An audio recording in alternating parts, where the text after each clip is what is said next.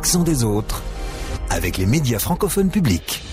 Et voici donc les grandes lignes de l'actualité vues par les médias francophones publics. C'est votre euh, rendez-vous hebdomadaire avec RFI, avec la radio-télévision suisse, France Bleu, Radio-Canada et la RTBF. Et d'abord ce changement de cap au Canada pour la première fois depuis le début de la guerre entre Israël et le Hamas. Justin Trudeau plaide en faveur d'un cessez-le-feu durable à Gaza, Nadi Mobarak. Une prise de position appuyée par une déclaration conjointe et un vote à l'ONU. En France, il sera question du projet de loi immigration. Le texte a fait l'objet d'une motion de rejet à l'Assemblée nationale. Nous verrons euh, dans ce cadre que beaucoup d'entreprises ne peuvent pas fonctionner sans main-d'œuvre immigrée.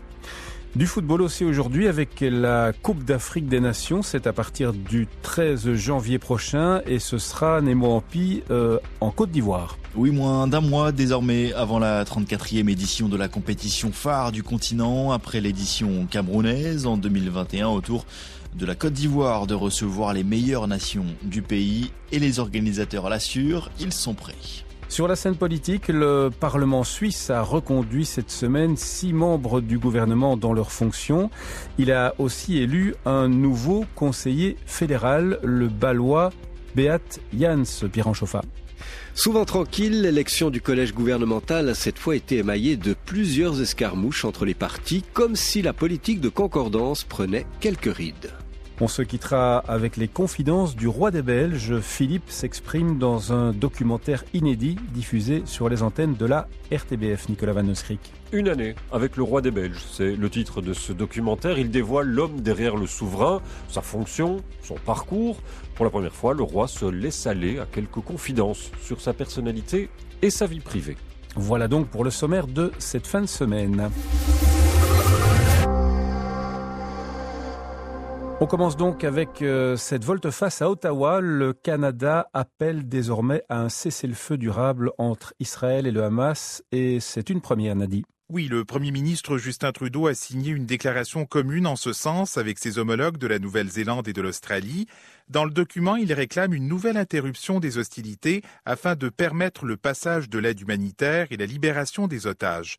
Et puis dans un vote d'urgence à l'Assemblée générale de l'ONU mardi, le Canada s'est rangé derrière l'idée d'un cessez-le-feu immédiat. Voici la ministre des Affaires étrangères, Mélanie Joly. Il est important de faire en sorte qu'il y ait un cessez-le-feu humanitaire pour que les otages soient libérés, pour que l'aide humanitaire puisse être acheminée. La résolution a été adoptée par une forte majorité, incluant le Canada, à 153 voix contre 10 et 23 abstentions. Et cette nouvelle position du Canada fait ressortir des dissensions au sein euh, du parti euh, du Premier ministre, le Parti libéral. Oui, puisque ce changement de cap ne fait pas l'unanimité au sein des troupes de Justin Trudeau. Le député David Lametti juge que cette position est prématurée, alors que le député Anthony Housefather, membre de la communauté juive de Montréal, estime que pour mettre fin aux hostilités, le Hamas doit d'abord libérer tous les otages et déposer les armes et se rendre. Il faut laisser euh, Israël euh, une marge de manœuvre pour se défendre. On a voté pour une résolution qu'on veut un cessez-le-feu inconditionnel. Et moi, je ne suis pas d'accord avec ça. D'autres élus libéraux ont à l'inverse salué le vote du Canada à l'ONU. Et cette division, on a dit, est à l'image de ce qui se voit actuellement euh, comme réaction dans les différentes communautés au Canada. Exactement. Écoutons Richard Marceau du Centre consultatif des relations juives et israéliennes, suivi du président du Conseil musulman canadien, Stephen Brown. Or, c'est un abandon d'un allié de longue date par le Canada. C'est un manque de principe qui donne le goût de vomir. Euh, dans le passé, le Canada était un des seuls pays qui votait constamment contre la paix en Palestine et qu'aujourd'hui, ça change. Déjà là, c'est une, une étape importante et je pense que ça augure bien pour le futur. Quoi qu'il en soit, Israël n'entend pas fléchir devant les pressions de la communauté internationale et promet de se battre jusqu'au bout. En France, à présent, l'Assemblée nationale a donc adopté en début de semaine une motion de rejet relative au projet de loi sur l'immigration. Le projet vise à contrôler les flux migratoires et à améliorer l'intégration des personnes immigrées, mais il n'a même pas été discuté. C'est une sérieuse défaite pour le gouvernement. Le texte est décrié par la gauche qui dénonce les durcissements sur les conditions d'accueil des étrangers, mais il est aussi rejeté par une partie de la droite et par l'extrême droite en raison notamment de la possibilité de régulariser des sans-papiers employés dans des secteurs économiques en mal de main-d'œuvre. Il faut dire que beaucoup d'entreprises ne peuvent fonctionner sans main-d'œuvre immigrée. Illustration en Vendée, à la conserverie La Perle des Dieux de Saint-Gilles-Croix-de-Vie. En haute saison, 40% de la main-d'œuvre est étrangère. C'est ce qu'a pu constater Yves-René Tapon de France Bleu Loire-Océan. Des macros, des sardines défilent par milliers entre les machines. Gilbert, d'origine camerounaise, est fier d'expliquer son travail. Mon métier, c'est de savoir maîtriser le mécanisme de ces machines. Là, c'est le certissage où les couvercles sont assemblés aux boîtes de conserve. Gilbert est arrivé en France il y a bientôt 4 ans. La motivation première, c'était bien sûr trouver du travail. Non seulement elle me plaît, elle nourrit son homme et sa famille. J'ai un titre de séjour de 4 ans et que je vais réintroduire encore une demande, toujours via la DRH. La directrice des ressources humaines, Corinne Perrochot, travaille au quotidien pour faciliter la vie de ses salariés. On peut les accompagner euh, également sur euh, euh, toute la partie administrative. Hein. Si on veut qu'il n'y ait pas d'arrêt entre deux titres de séjour, par exemple. Employés, étrangers ou pas, ce n'est pas la question pour le PDG Philippe Gendreau. Aujourd'hui, on a besoin de main-d'œuvre. Et à partir du moment où on est dans un pays quasiment en plein emploi, eh bien, évidemment, c'est une ressource indispensable. Tous les métiers aujourd'hui sont en tension. Pour ce PDG, la priorité serait de raccourcir les procédures de régularisation pour répondre aux besoins. Voilà pour ce reportage d'Yves René Tapon pour France Bleu Loire-Océan. On va parler football à présent avec la Cannes, c'est la Coupe d'Afrique des Nations. C'est pour bientôt, trois ans d'attente tout de même depuis le dernier grand rendez-vous sur le continent africain.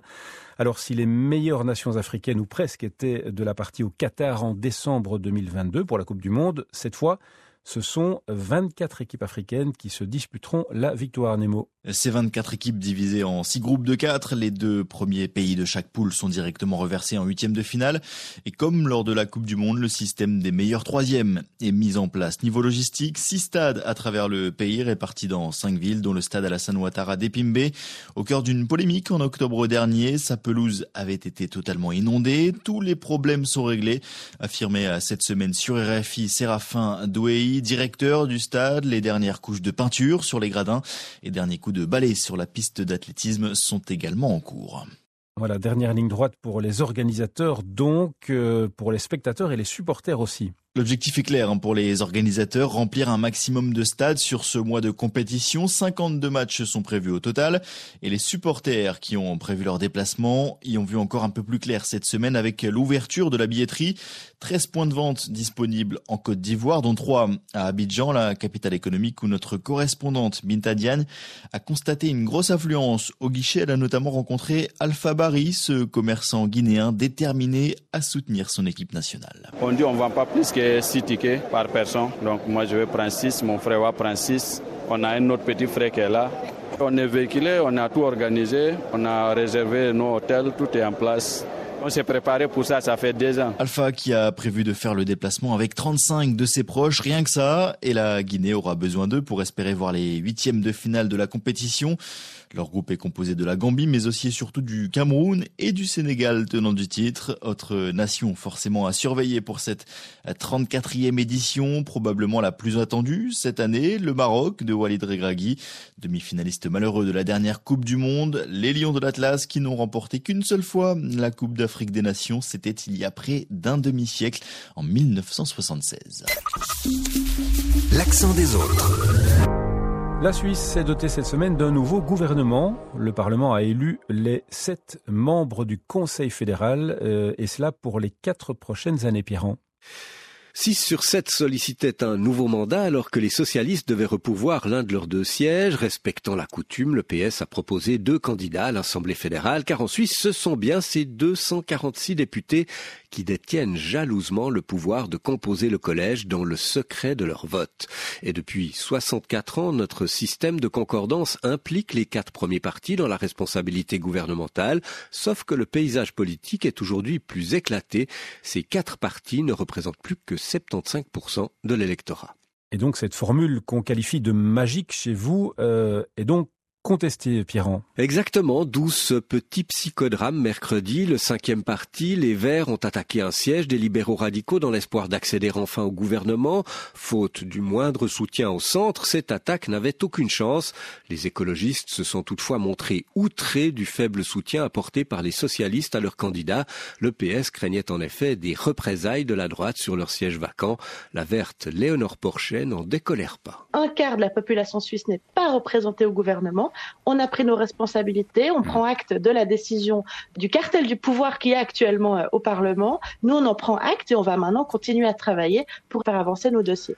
Le PS, membre du cartel du pouvoir, l'ambiance s'annonce lourde entre les deux alliés de gauche. Et puis, second psychodrame avec la droite cette fois, lors de l'élection du nouveau conseiller fédéral socialiste, près d'un tiers des voix sont allées à un outsider dont le PS ne voulait pas, une vraie gifle ressentie par le socialiste Christian Dandresse. On est juste sur un petit coup de jarnac par la majorité qui veut effectivement, dans une volonté hégémonique, dire c'est nous qui décidons, nous sommes chez nous. Et je pense que c'est l'approche profondément antidémocratique qu'on doit condamner, très honnêtement. Au final, le candidat officiel Beat Jans a bien été élu, mais cela n'est pas allé sans tension et fâcherie, un indice d'une formule magique qui s'essouffle. Philippe, une année avec le roi des Belges, c'est le titre d'un documentaire qui vient d'être diffusé par la RTBF. Le roi Philippe s'exprime comme jamais sur sa fonction, sur son parcours, sa famille, ses blessures aussi, Nicolas Van Neuskrik. C'est un roi comme nous ne l'avons sans doute jamais vu ni entendu.